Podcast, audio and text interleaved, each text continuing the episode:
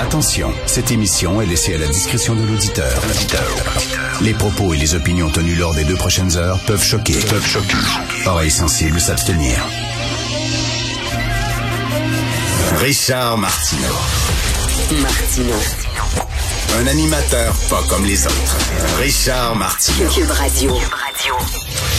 Bon vendredi tout le monde, que des bonnes nouvelles aujourd'hui. Alors la Russie a décidé officiellement de reculer.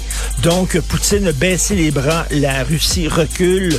Euh, L'Organisation mondiale de la santé dit que ce n'est plus une pandémie, mais c'est maintenant une endémie, c'est-à-dire que c'est maintenant euh, vraiment dans une région et pas sur l'ensemble de la planète. La ville de Montréal a annoncé qu'elle allait, euh, qu'elle allait coordonner tous les travaux maintenant routiers. Alors euh, l'époque où on fermait tout en même temps. Euh, on a trouvé d'ailleurs une recette miracle pour l'asphalte. On a enfin un asphalte euh, qui va être vraiment euh, solide et il n'y aura plus de nid de poule. La semaine de quatre jours est instaurée partout au Québec et vous n'aurez pas de perte de salaire. Éric Duhem va dire à tous ses membres d'aller chercher sa troisième dose de vaccin. Alors, il va dire aujourd'hui, il prend la parole à 10 heures ce matin et il va annoncer aux gens qu'il faut qu'ils se faire vacciner. Et tout le monde au Québec, tous les travailleurs vont avoir droit à une augmentation de salaire de 25 comme à la caisse de dépôt. C'est fantastique. Quelle belle journée. C'est le 1er avril, bien sûr, poisson d'avril. Vous souvenez-vous quand les médias les vrais médias traditionnels faisaient des fausses nouvelles le 1er avril. Pour, je sais pas s'ils font ça encore, mais Dieu que ça serait une mauvaise idée parce que, tu les gens sont de plus en plus sceptiques, hein, de plus en plus critiques envers les médias. Ce serait pas, mettons, la journée pour faire des poissons d'avril. J'ai jamais compris cette fête-là. Que tu racontes des blagues, que tu joues des tours aux gens. Bref, euh, j'ai jamais compris ça. Plus tard dans l'émission, vers la fin de l'émission, on va euh, euh, interviewer, je vais interviewer un joueur de tour professionnel, quelqu'un qui a travaillé à surprise surprise au Québec et en France et qui organisait justement des super tours euh, pour prendre les gens au dépourvu, des vedettes au dépourvu. Ça va être assez rigolo, on va en parler. Écoutez, on parle beaucoup là, de discrimination, donc, et moi, j'aimerais, dès qu'un groupe est sous-représenté dans un secteur de la société, on dit c'est à cause de la discrimination. Je comprends que la sociologie est une science molle, mais à un moment donné, on peut pas dire n'importe quoi. Sortez-moi les études sérieuses, les chiffres qui prouvent qu'effectivement, ce groupe-là a été victime de discrimination. Je dis pas qu'il y en a pas de discrimination, mais c'est pas parce qu'un groupe est sous-représenté que paf, nécessairement, il y a de la discrimination. Il peut avoir aussi ce qu'on appelle des déterminants culturels ou des affinités culturelles qui fait qu'un certain groupe préfère aller dans tel secteur d'activité plutôt que dans tel autre. Il y a très peu de comédiens asiatiques.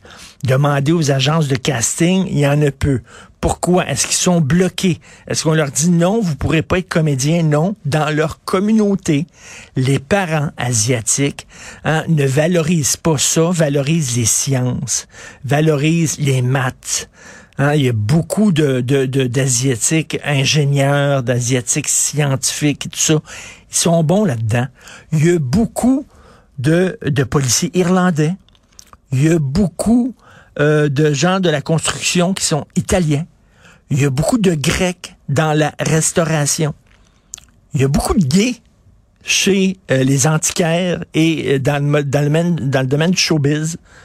C'est-tu parce que il y a des affinités à un moment donné dans le milieu du showbiz, c'est plus ouvert, sont plus inclusifs.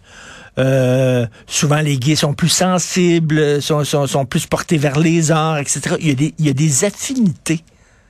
Alors, mettons, s'il y a moins de Grecs dans la construction, ben, est-ce que c'est parce qu'ils sont bloqués? Peut-être pas. Dans la musique classique, il y a beaucoup moins de noirs. Il y a beaucoup de noirs en jazz. Mais pas dans la musique classique. Est-ce qu'ils sont barrés en musique classique? Est-ce que l'Orchestre symphonique de Montréal dit, nous autres, des violonistes noirs, on n'en veut pas. On veut rien savoir de ça. Ils sont moins représentés. Est-ce que c'est à cause de la discrimination? Ou c'est parce que, je sais pas, peut-être que les familles noires écoutent moins de musique classique. Et c'est plus un, truc de blanc. Ça, se peut-tu, là? Je pose la question, ça existe, ça? Je, je suis pas fou de dire ça, c'est pas être raciste de dire ça, là. Il y a des sports où il y a davantage de noirs, puis il y a d'autres sports où il y a moins de noirs, parce que, je sais pas, tu sais, l'athlétisme, euh, euh, bon, les sauts en hauteur, il me semble qu'effectivement, il y a moins de noirs, il me semble qu'il y a plus de blancs, euh, le patinage artistique, c'est un sport de blanc.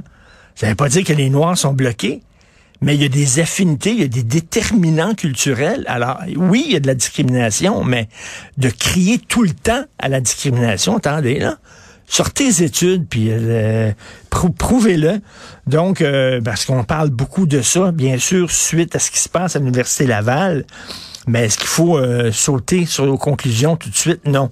Et une bonne nouvelle, et ça, c'est pas le poisson d'avril, enfin, les bracelets électroniques anti rapprochements vont être utilisés au Québec. Enfin, il y a eu des projets pilotes, puis il y a eu des analyses, puis là, on va voir si ça fonctionne. Ça a pris du temps en taboire. Mais là, effectivement, ça va, je vais en parler tantôt un peu plus tard dans mon segment avec Jean-François Guérin à LCN. Mais ça, c'est une excellente nouvelle euh, pour les femmes. Entre autres, je lisais, là, il y a une femme son ex-conjoint qui le battait, qui l'abattait, euh, sorti de prison et elle avait énormément peur de sortir et de tomber sur lui. Donc, elle a dit en quatre ans, elle a fait seulement onze sorties. Elle est sortie seulement onze fois de chez elle en quatre ans, tellement elle avait peur de tomber sur son ex-conjoint.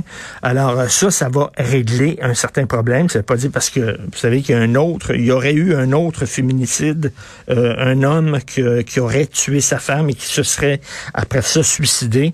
C'est le troisième depuis le début de l'année. J'espère qu'on n'aura pas une année aussi épouvantable que l'année dernière là-dessus. Et en terminant, j'aimerais vous faire entendre deux extraits de notre apéro piquant. C'est le, le balado que Sophie et moi euh, faisons. Donc, on anime un balado, on reçoit une personnalité pour prendre l'apéro chez nous à la maison et on discute de tout et de rien. Et là, on avait Louise Latraverse.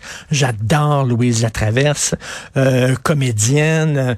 Euh, puis, euh, une femme rendue à un certain âge, puis rien à perdre, elle n'a pas la langue dans sa poche. J'adore les gens d'un certain âge, les autres, ils ont, ils ont comme pas de buffer, comme on dit en anglais. Là. T'sais, ils sont pas là en train de faire attention, leur réputation, leur carrière. sais. Ils ont rien à perdre. Ils disent exactement ce qui leur passe par la tête. Louise Latraverse, elle est comme ça. Elle a un franc-parler. Elle était formidable. Je l'adorais. On écoute deux extraits où elle parle, entre autres, de son plaisir de sacrer et elle parle de masturbation. On écoute ça. Ça appartenait aux hommes. On n'avait pas le droit. Hum. Quand je suis arrivée, c'est arrivé dans le milieu, là, c'est la première répétition que j'ai avec Janine Chito et, et Denise Filatroupe, là, j'entends un petit colis. Ah on n'imagine pas Janine Suto sacrée. Chris. Peut-être avec son petit accent frontal. Chris. Elle a sacré. Tout le temps. Et là, je me suis dit, ah, On a le droit. J'appartiens à ça. On a le droit, les femmes. La première libération pour moi, là, femme, c'est ce jour-là. Ces femmes-là qui sacraient comme des hommes. Fuck you, les gars, on est capable. Alors moi, ça a été c'est là où j'ai décidé d'entrer dans ce milieu-là et sacré à partir de ce moment-là a été ça. Moi, je suis pour la masturbation, toujours ça. Les gars, là, tu sais, je veux dire, on n'est pas des déversoirs, là, nous autres, pour toujours recevoir leur espèce de calmez-vous, allez vous branler dans la salle de bain, puis c'est moi patient. J'en ai envoyé une coupe dans la salle de bain. Va te branler, puis arrête, tu sais. Parce que j'ai demandé à Louise Latraverse, rendu à un certain âge, est-ce qu'on tire la plug sur la bagatelle? Est-ce qu'on arrête? Puis elle dit, ben oui, m'intéresse plus, moi. Elle dit vraiment, là, quand il y a des gars qui s'essayent, elle dit, va dans les toilettes, là, branle-toi un peu, puis reviens, calme-toi. C'est le même. C'est même pendant une heure et quart. Vraiment, elle était extraordinaire. Donc, vous pouvez aller dans la bibliothèque Balado de Cube Radio et écouter notre apéro piquant avec Louise Latraverse.